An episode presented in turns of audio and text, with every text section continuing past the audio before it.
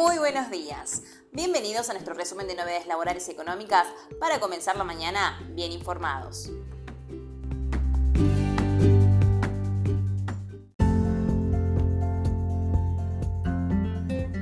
Sube un impuesto y será más caro comprar una notebook importada.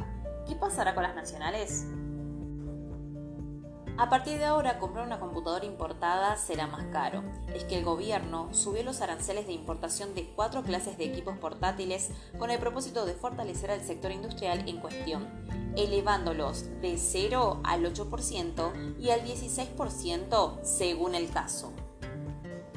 La medida se formalizó mediante el decreto 136-23 publicado el martes en el Boletín Oficial que modifica parte del anexo del decreto 921-21 por, por el que se incorporaron decisiones del Consejo del Mercado Común de Mercosur que, entre otros aspectos, autorizó a la Argentina a establecer una alicuota distinta al arancel externo común para bienes de capital, bienes de informática y telecomunicaciones.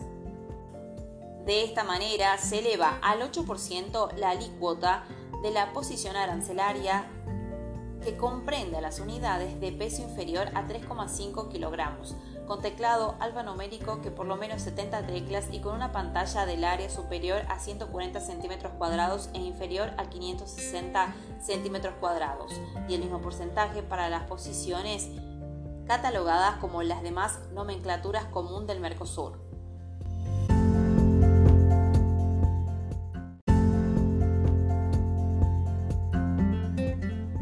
Autónomos. ¿Cuáles son los nuevos montos de aportes jubilatorios a pagar hasta junio?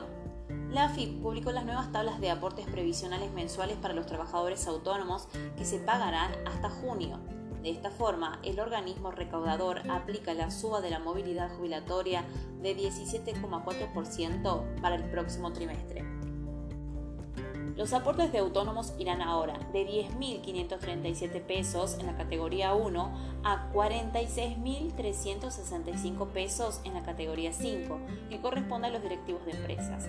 Estos topes se aplicarán para el periodo marzo a mayo 2023, o sea, para los vencimientos de los aportes jubilatorios de autónomos de abril a junio próximos, este nuevo aumento de la movilidad jubilatoria implica que la mayoría de los autónomos actualmente jubilados cobrará, a pesar de que los aportes siempre fueron altos, a una jubilación mínima de 58.665 pesos.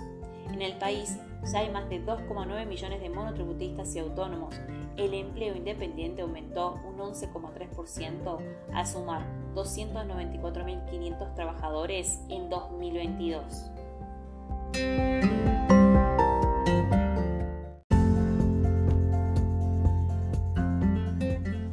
El impuesto oculto de Mercado Libre que hizo enfurecer a Marcos Galperín.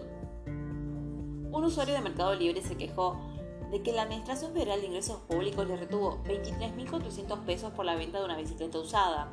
La indignación escaló tanto hasta el punto de provocar la reacción de Marcos Galperín, CEO de la empresa, quien cuestionó fuertemente los impuestos que se fija el Estado en la plataforma. Se trata de la Resolución General 3.411 de AFIP, a través de la cual se aplica la percepción de IVA bienes usados. Esta medida afecta directamente a los vendedores no habituales que utilicen el servicio para sus transacciones y puede variar de entre un descuento del 1% al 21% sobre el precio publicado.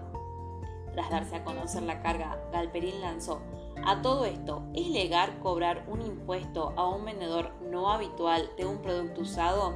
Además cuestionó que la única plataforma que es obligada a retener este impuesto es Mercado Libre.